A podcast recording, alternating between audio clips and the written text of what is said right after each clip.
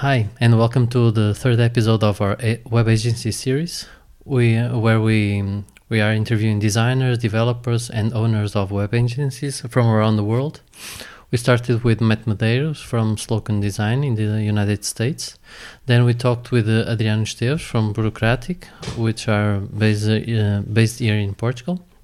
And today we'll be staying in uh, in Europe, talking with Martin, uh, one of the founders of Error, Error Studio, a UK-based agency. Thank you, Martin, for taking the time to talk to us. Thank you. So, for those who don't know you uh, or Error Studio, could you give us a brief uh, two minute two minutes presentation of who you are and what you do? Yeah. So, Error is a small digital agency and originally set up in Liverpool. And our client base is national, I guess. We have some international clients as well, but primarily London based clients. Um, as our website says, Error Agency, we make human centered websites and mobile, mobile apps, and we have been going since 2010, so this is our seventh year. Um, some of our clients include, or have included in the past, Sony, or Sony Games, and um, some government work, lots of theatres in, in, the UK, so Sheffield theatres, some London theatres, and typically of the UK, BBC as well, um, who normally give out a lot of work. And we are currently five people, probably soon to be six. Mm-hmm. Okay. Okay, and uh, we were wondering how do you came up with uh, with your name, Error Agency? It's a peculiar one.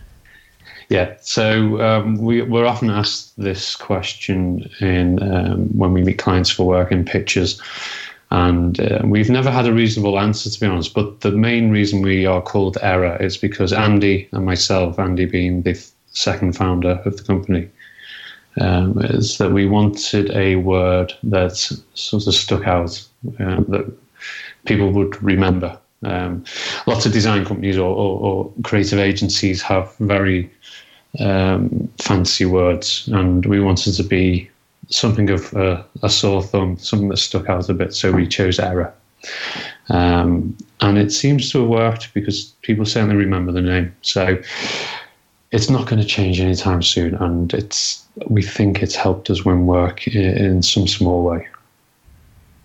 Very well. In our prep talk, you told us that you are working a four days work week.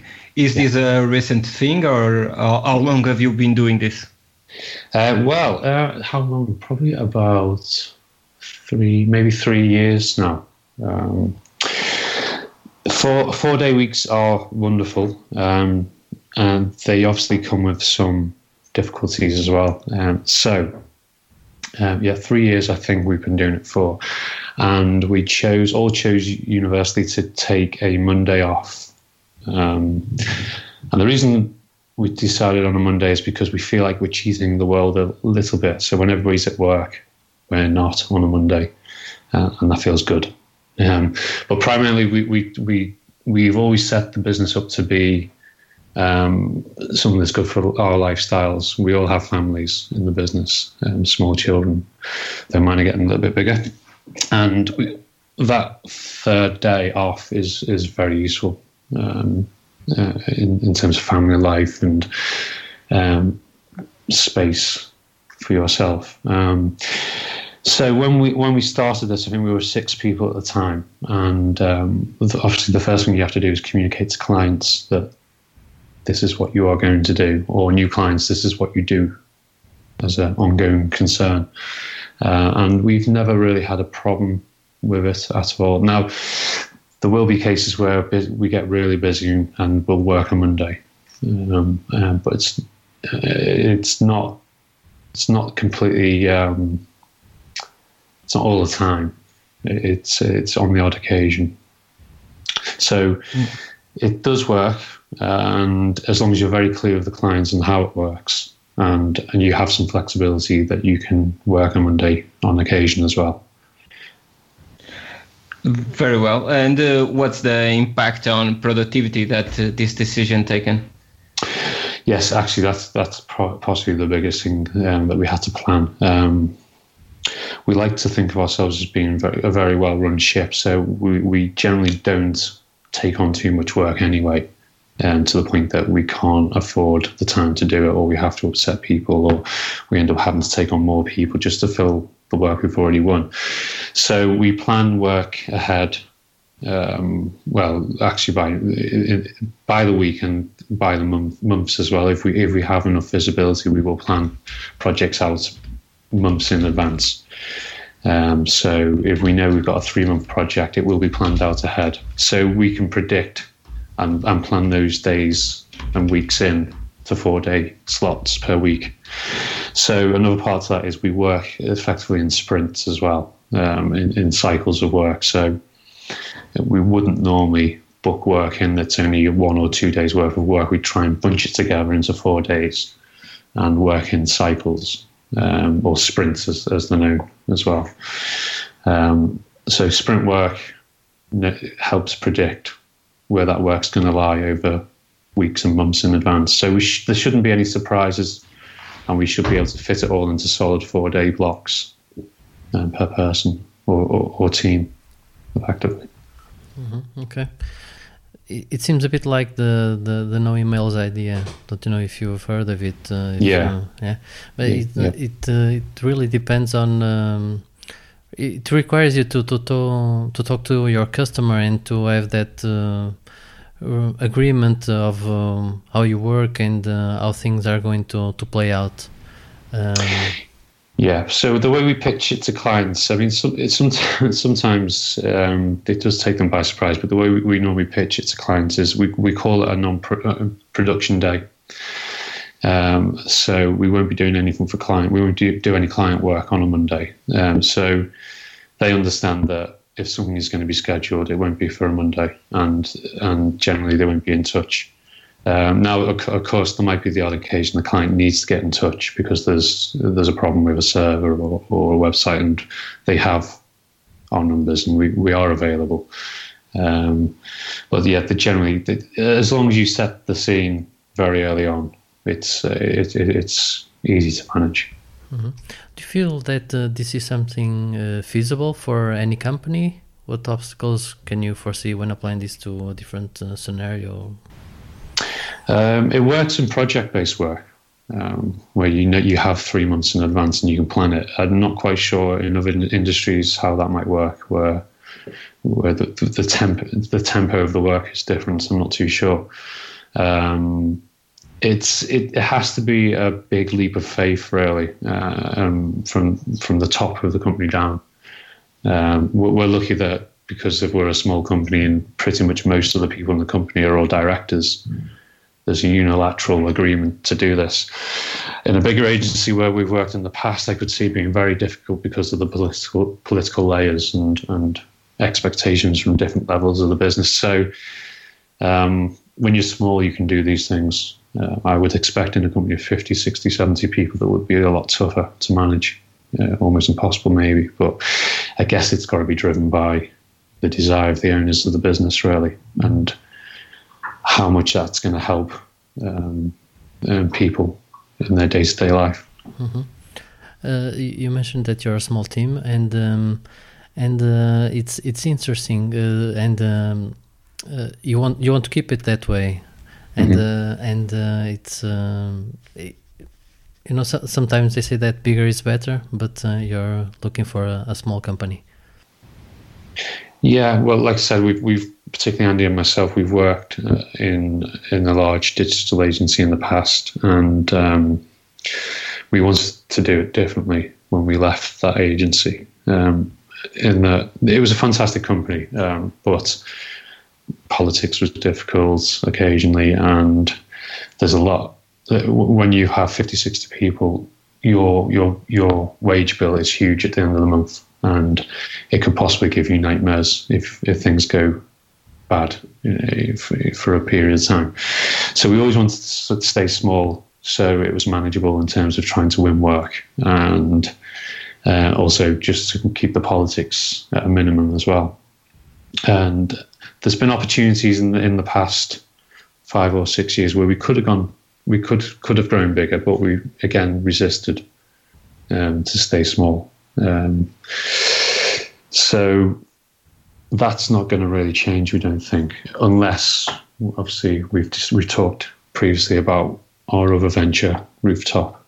Um, that has the potential to grow much bigger, but that would be a different company altogether. Okay. And uh, with your goals to keep a, a small team, I guess uh, standard growth benchmarks can't be applied, or how do you measure your company growth? Project quality, project value? Are you looking for something like, I want to grow 10% each year, something like that, or doesn't? We, we've, um, it's, an, it's an interesting question because Ed, who is our third director, is very much the numbers guy, and and he is the one who will look into growth and, and the accounts and how we're doing. And pretty much the first three years we had very good growth, and then the next couple of years a little bit of growth, and last year was a, a lot more growth again. And we never predicted or, or planned for uh, a particular percentage in growth. Um, uh, we always knew that if we sold properly and kept the company agile and changing, uh, the good work would come and um, and would lead to growth.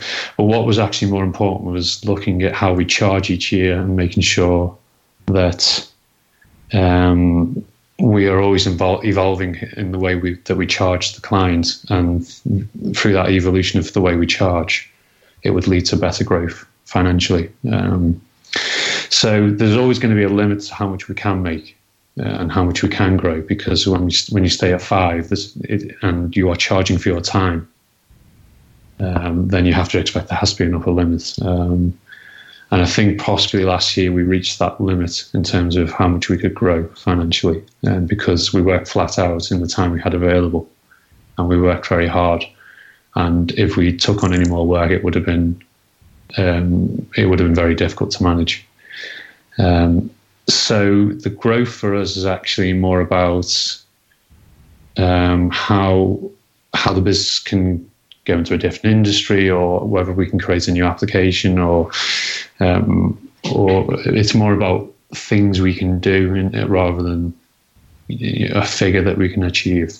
Um, Ed might say it differently because he is the numbers guy, but me being the from the creative background, it's it, it's it's more touchy feely than it is about the numbers. Um, but obviously, the numbers underpin everything, and we're doing well at the moment.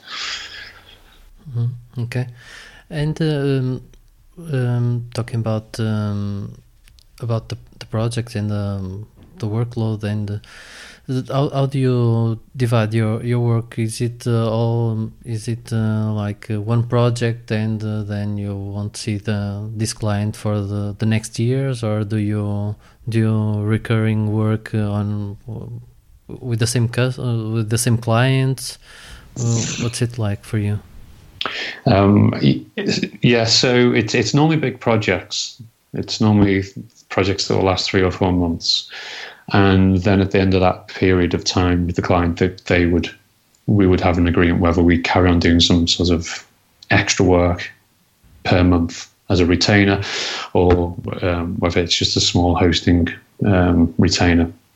And so normally it's, it's, big projects, and we very rarely take on smaller one-off jobs um, because that predictability is so much nicer.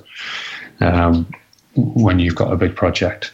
So we, we tend to go for a pitch for um, not that much in the year. So um, it, it could be, I guess, five or six clients per year. It doesn't sound very much, but that will will keep us going. And then we'll have a relationship with those clients, which might go into the second year and the third year. Um, and that's normally a retained um, a time. So then we build up um, a support amount of time for each client over the year as well, uh, and that has to be handled slightly differently. Well, with uh, such a small team, uh, you talked about uh, you have uh, around five, six clients per week. Uh, how many projects do you work on simultaneously? it's five or six clients per year. So, um, and simultaneously, there's probably an overlap, obviously, but um, it always feels like there's one main project going on and I either one finishing or one starting in between it. So I would say normally there's about three projects at different stages in, in, in the business. Um, so, for example, at the moment we're currently hustling to finish quite a large project um, for the next couple of weeks. And um, that overlapped with another project finishing when it started. So, yeah, it normally feels like there's about three projects at any one time in, in, the business. You talked uh, about rooftop uh, mm-hmm. a little while ago. Uh, how do you fit that uh, product development into the everyday uh, project? Um, I think universally, I think most agencies who want to do a product will agree it's very, very, very difficult, um, almost impossible. Uh, I, don't know if you guys have experienced this in, in the agencies that you've done, whether they've produced products and trying to divide the time is very, very difficult. Um, but we find that um, now with Rooftop, um, we've, we've, just to backtrack, um, we did a product many years ago, about three, four years ago, called Billy, which was a way for agencies to cost their projects. And we managed somehow magically to get the product product out, but where it fell short was actually once you've launched it, you've got to keep maintaining the product and marketing, marketing the product. And actually, marketing is the hard part. Um, the new product um, was done slightly differently, which is Rooftop CMS. And Rooftop is actually a product we use with our clients. It's it's um, WordPress, it's a WordPress CMS, but using their their API. And um, we've created this product, and we use it for clients. So when we build a new website, we build it in Rooftop. So if we weren't going to build this uh, Rooftop as a product, we would at least use it for clients that we win anyway as, a, as an agency. Um, but it just so happens we've decided to release it as a paid product as well on rooftopcms.com. Um, so we've managed to build the product as part of our service to clients. So we got over that hurdle by, um, like I said, building it as we were doing the work for the clients. So when a second client came along, we would build more features. When a third client came along, we would build extra features as as, as was requested. Um, so the next step for Rooftop is actually the harder part, which is marketing the product to a wider audience, to a global audience, because it can be used anywhere. Um, it doesn't have to be UK. And um, that's going to be the hard part because we're not natural marketeers. Um, we, we don't have that much expertise in, in digital marketing. Uh, it, it, we tend to do the build, the developments, the design, the user experience, but we're not really digital marketeers.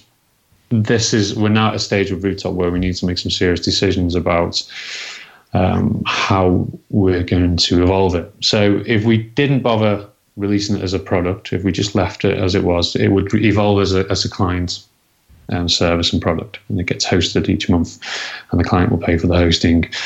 Um, so currently, I think we have about um, 15 clients on Rooftop. So um, what we find is actually, if we want to, if we want to market this to other agencies, for example, um, we're going to have to perhaps spin it out as a separate um, business maybe or find funding. So we're in that we're in that tricky stage at the moment where we're starting to look at what the possibilities are for funding rooftop and that will mean um, perhaps bringing the marketeer in, having a budget for digital marketing, perhaps in AdWords and social media. Um, so we're at that that stage at the moment of thinking where to take it next. Very well, and. Uh, you've, you've talked about rooftop being built uh, along with client projects. That sometimes uh, turns out the product kind of uh, to be in a, a, second place.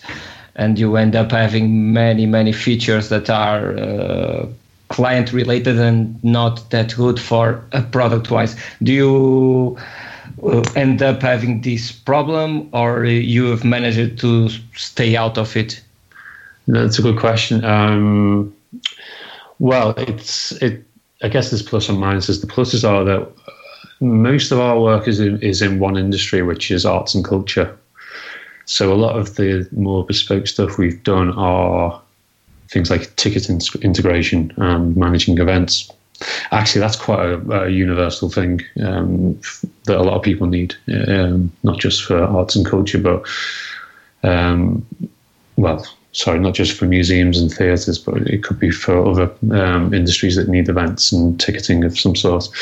So that one's not too bad. Um, we haven't really developed too many features because of that reason. We didn't want to. Um, we didn't want to over develop it to the point that it actually became um, quite a monster. Um, and because the other clients are quite similar, they all have the same sort of request. So actually, there's not that much scope to to branch it out into new things.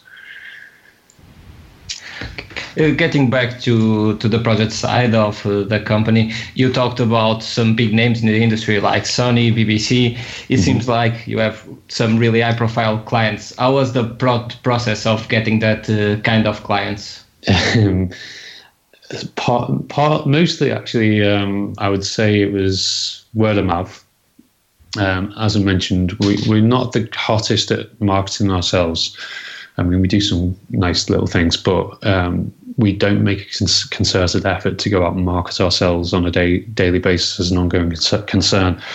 Um, but some of those projects have been word of, well, a lot of them have been word of mouth. Some of it's been a bit of luck, um, knowing people in the right place and being in the right place at the right time. So, um, some of the one big client particularly um, was through a friend of a friend who worked there, and we happened to be in the right place at the right time.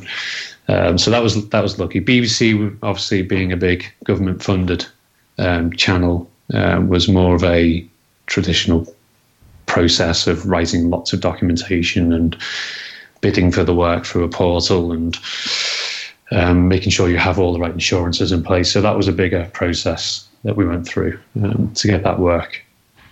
Um, being in the right place and the right time, that was uh, kind of events, meetups, um, not really. We um, no, it was from people in the industry that we'd worked with in the past.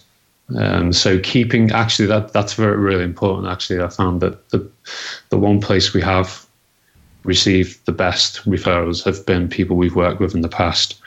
Um, so whether it's from the agency we once worked at or uh, or um, an old client, they generally do the word of mouth for us, um, particularly in the theatre industry. Um, they they they seem to talk to each other a lot, and we get a lot of referrals through past clients or current clients even. Um, so not so many event. I mean, we have done the conference thing and and the events thing, but I think that's a bit hit and miss in terms of winning work, uh, because it's it's it's quite a it's a quite a forced environment. Um, people are quite wary of of of being pitched to there. Um, yeah, I think word of, word of mouth always is always the winner. And this niche the, of culture and arts projects was something that you were actively pursuing, or it just happened? I think that probably goes comes back to the name name of the company, calling yourself Error. And originally, our website had pictures of me and Andy um, covered in paint the chances are we're probably going to be uh, attractive to arts and culture and less attractive to places like financial institutions where um, hiring a company called Error might get you the sack or get you fired. Um, so I think by the nature of we the way we presented ourselves and branded ourselves, we we fitted nicely into arts and culture um, as an industry. Not to say that that's exclusively what we do. We also have worked with other industries as well. But that seems to be the main industry.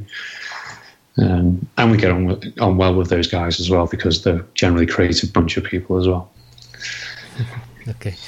Uh, from what we can understand, your agency is pretty much a full service agency when it comes to, to the web. Or, I don't know if it's the right term, but uh, what I want to say is that uh, the company comes, uh, um, some company comes to you to build their web presence, and you can do everything from design to development, right? That's correct. Yeah. Um, so a big part of, and I think this is a big part of any serious agency now, is um, being able to offer um, the ability to provide user experience consultancy, um, being able to design, and obviously being able to develop. Uh, I know some companies will do the user experience and the design, and not the development. Um, and I know on the flip side, there's companies that will just do developments.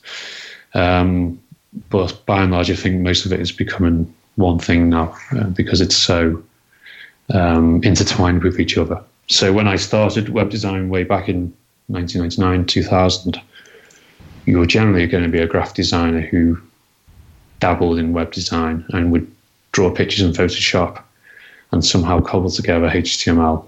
And that's how it would work. Whereas today, it doesn't work that way anymore. And the clients, particularly big clients, they expect some level of user experience consultancy and user testing. They expect you to be able to interrogate their business and consult with them and find out all the things you need to know about their business. And then they expect to see a design that works on mobile as well as on desktop screens, which, dare I say it, Photoshop is not very good at anymore. And they also obviously expect the development to work and see that quite quickly as well. So um, the speed you have to do these things and and how they all work together, um, it, it's very hard to be anything other than um, an agency that can provide all those things now. I think. Mm-hmm. Okay, and, and, can you tell us a bit more about what you personally do? And uh, you told us that you you're your background was in graphic design and, and, that now you help more with the UX side of things, like conducting workshops, building personas, and so on? Yeah, so I studied graphic design or typography in London College of Printing in, uh, well, in the last century. And it was quite a natural progression to go into the web, and that was where the money was, particularly in London um, in 2000 when the, the first internet bubble appeared and um, so it was quite it was quite a, a, natural progression, and that naturally led on to being able to design in Photoshop for the web, but also learn CSS as well, in front end development. Um, so it went from being a, a, web designer who who could use Photoshop to being one who could use front end technology like CSS and obviously HTML and a little bit of JavaScript in sort of 2003, 2004, 2005. Um, at that point, user experience and accessibility became really important. Um, so we naturally, the, the next natural thing was to learn how to do user testing, understand the techniques like persona generation, wireframing, all those things. Um, and then the next thing was to become really good at consulting with our clients and doing workshops. Um, Can you explain so that, me? Uh, I'm sorry. Could, could, you explain me a bit more of what uh, this kind of workshops um, translate into? Yeah, so this this was born out of the larger agency when um, probably about ten years ago when they had really complex re- require- requirements. Um, so one particular one I remember was a large water company in the northwest of England who provided all the water for the, the local um, for the region and we had to do their website, and it was a huge job. And the only way we really could feasibly do this was to break it down into lots of small parts of the business and go and interview these people.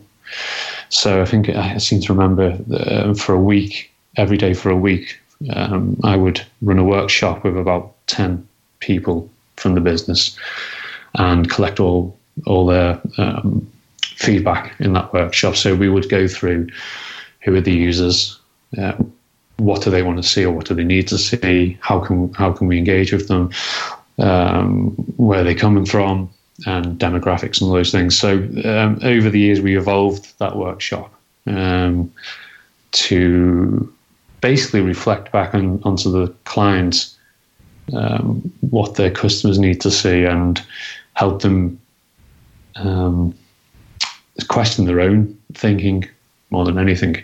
So by the end of the day, if you did a workshop, you would probably it would probably take four or five hours, and there'd be post-it notes, sticky notes up on the wall everywhere, and we'd have drawings of personas and give them names, and eventually we'd come away with um, the requirements for the project. Really, um, mm-hmm. yeah. So it seems a bit like um, a psychiatrist. Uh, you know, uh, having people uh, saying what uh, what uh, what they want on their website or what, Absolutely. they, what, what they're feeling, all that.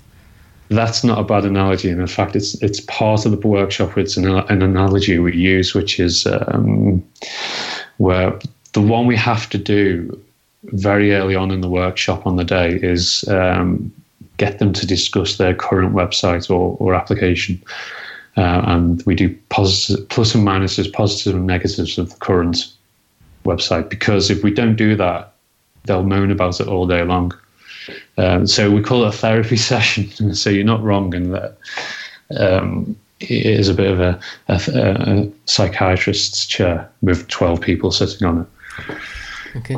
And um, um do you feel that um, the training that you had as, uh, as a, a, graphic designer and um, working the the years that you have worked have prepared you enough to do this kind of session? What what would you recommend to someone that is starting in, in doing this uh, this type of uh, of workshops or this this this type of work this kind of work? Yeah well, well graphic design is obviously an old profession and it has it it's set in its ways. And um, two things graph, graphic design is great for in terms of web is understanding the customer. Um, graphic designers are always, even innately, graph designers generally had a good idea of what message should be um, used to attract um, people, because that's what we worked with. We worked with copy and words and visual imagery to try and attract people. So that's why it was quite a natural step to move into user experience um, because you were always designing for for people. Um, and then the other thing, which is very important, is typography. Um, understanding how text should be read on a screen or on a page. Um, so I think those are the two biggest benefits in terms of both the design and the user experience side of things. But this um, process of talking to people, it seems my, like uh, more like uh, you need some kind of mediation skills, you know, to getting people to agree with each other or to find the common ground and all that. Yeah, that's that's a good good point. Um, I guess that came about from being in quite a senior position over time and having to. It was more survival skills than anything that. Um, and actually, yeah, from experience that you, you have probably had quite a few meetings which didn't go so well because there were conflicts of interest and politics going on in the client's company. So, by virtue of being a difficult time, the workshops were the things that um, improved communication between clients amongst themselves and across the table and also with us. So, yeah, I guess those mediation skills develop over time. Um, and I think of the people in the business, two or three of us can do that very well. Um, but it has to be something that you, you practice over time because obviously standing up in front of 10, 15, sometimes 20 people mm-hmm. can be quite difficult. Does it, does it work with so many people in the same room talking about the same um, thing? It, yeah, yes and no. It depends how it depends. Well, first of all, it depends on the crowd. Um, if if the crowd know each other very well, uh, it, it generally can tick along very well during the day. If it's a bunch of people who don't really know each other or there's some political tension in there, it can be very difficult. Um, I find that is actually the crucial thing that we do now, which is very important, is we send a questionnaire to the project manager for the client a couple of weeks before the workshop. And we ask some very difficult questions in that questionnaire, such as Will there be anybody, anybody in the room who might be difficult on the day. And obviously, it's a very it's a it's a very it's a quite a horrible question to ask because the client doesn't really want to say there's X person who can be difficult, but you need to know who is going to try and dominate the day, or whether there's going to be somebody who's really quiet who you need to hear from but won't speak up. Um, so you need to you need to model that day and, and, and build an agenda which can pull those things out. So as long as you know what the politics are going to be um, beforehand, you can you can you you can design the day accordingly. Mm-hmm. Okay, and and how do you sell this this whole process to to your client? Uh, you said that. Um, the, the kind of clients that you work with uh, are, are are really expecting what uh, this this type of session and this type this type of work, but uh, but then again, um, telling customers that uh, they have to pay for you to talk to them to listen to their opinions how does that work from the start in the in the, in the proposal for example yeah, it's that that that uh, that's probably how we used to think about it. But actually, the the, the big sale for this is, or the big sale is, um, the client knows there's normally um, political issues internally, and they know that for themselves, getting the requirements for a, a website from 15, 12, 15 people in their own business is going to be a very difficult task. So for an agency to come in and say, look, we can do that this for you in a day.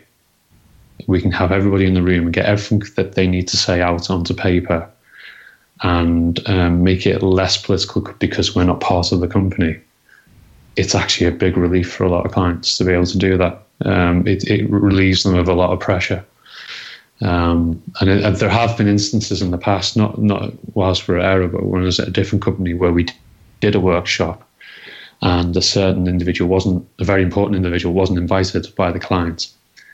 And that client caused a lot of problems later on because they weren't invited to the workshop. And so being able to get the political nonsense out the way first is a very big relief for the project manager of the client.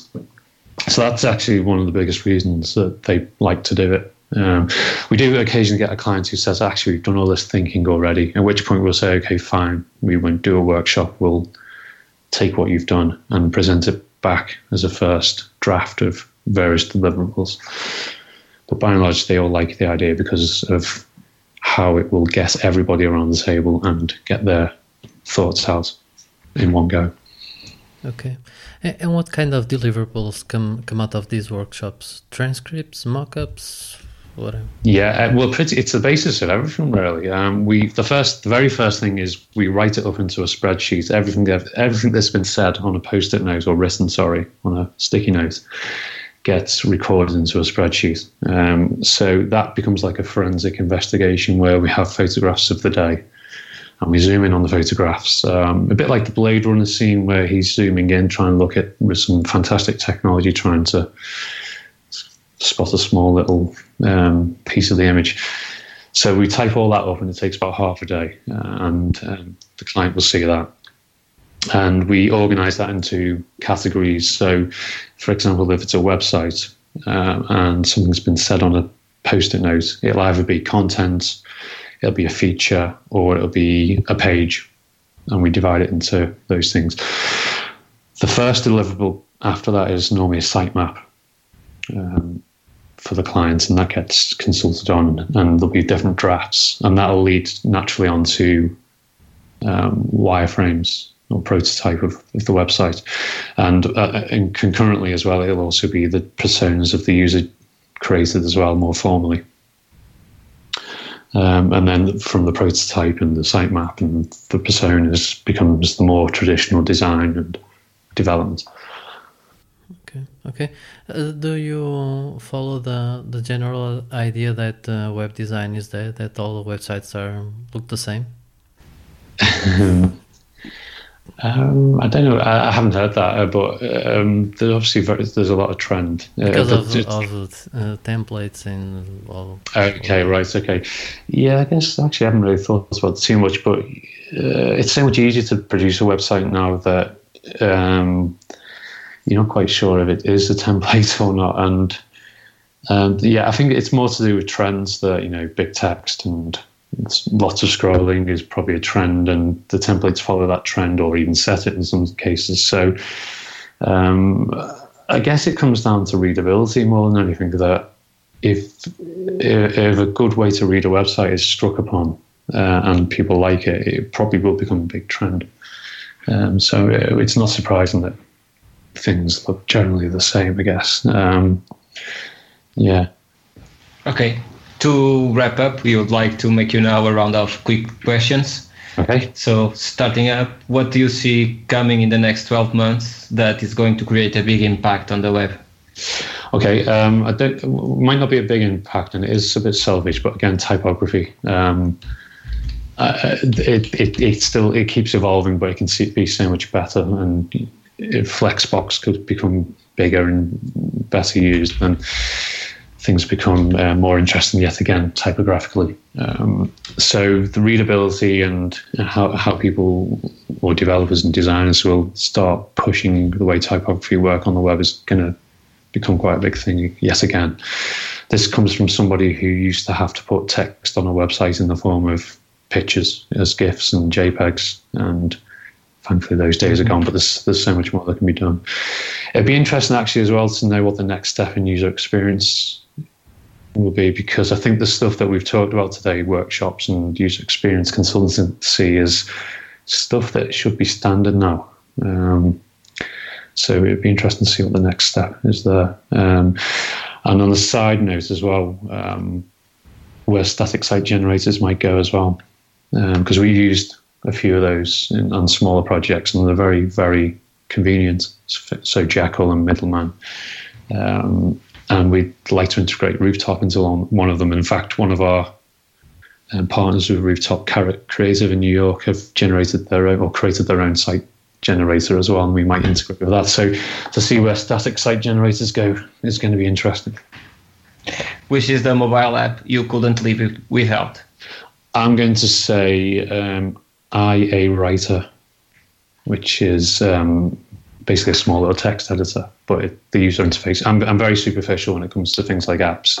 It has to look beautiful because I'm traditionally a graphic designer. So even if it's the best app in the world and it doesn't look beautiful, I'm generally not going to use it because I am very superficial when it comes to those things. So IA Writer is beautiful and it's a text editor that's been around on Mac and on iOS for a while, and all my thoughts go into there. So I can't live with it, without that. Which is the productivity tool indispensable for your day to day? I've got two. Um, the first one is Things by Cultured Code, which again is a Mac and iOS um, app, but it's a task manager, and I think possibly the best one because it doesn't get in the way and it's very simple and it's very nice interface again. And um, every thought I have in terms of a task or job goes into there. Um, so if that gets deleted, my um, I've basically ever erased my mental hard drive of what I need to, need to do. Second, the second one for the business is HipChat. So we use HipChat um, primarily because one of our directors is in Devon, which is the south of England. One is a short while away in Liverpool, and the other two are somewhere else. Me and Andy are somewhere else close to Liverpool. So we all converge on HipChat every day and um, run the business through HipChat. Okay. And a recommended podcast or book? Uh, I've got three books, if you don't mind. No, no. Um, okay. The first book is, yeah, the first book is the one that convinced me to leave my previous job and start Error. And well, there's two books which which which did that. And the first one is called Studio Culture, and it is a graphic design book, Studio Culture. It's probably about 10 years, eight years old now. And in it were a bunch of interviews, are a bunch of interviews with quite well known design agencies and how they run their studio. Um, and there's a quote I think I mentioned the other day uh, by my idol of a graphic designer, Neville Brody. And I think he says uh, something like, if you can't fit your company around the lunch table, then it's too big. And I, I like that quote. Um, and the second one is Rework by um, Jason Fried and David Heinemeier Hansson of 37 Signals fame. Um, Rework was fantastic when we first started Error because it sort of put it to people that you can do things differently. And I think that was possibly where the four day week idea came from, I think um, and not everything in there is, is actionable, um, but there's a lot on there that's quite inspirational. Um, I did say three books, and the last one very quickly is Zag, a book called Zag Z A G by Marty Neumeier, and that's basically a brand book, but it's really about being different.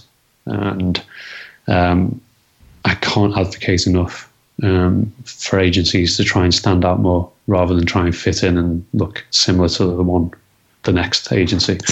Um, and Zag is a book that will help them do that. Okay, okay, nice. And the conference you wouldn't miss in the next six, six months or so?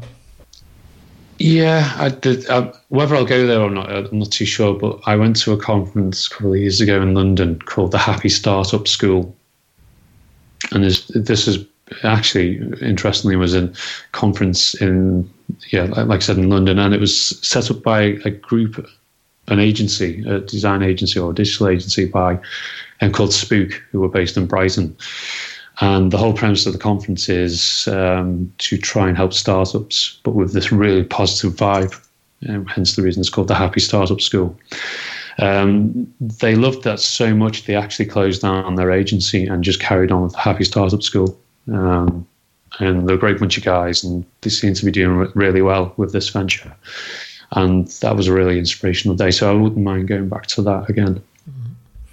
And any suge- suggestion for our next guest?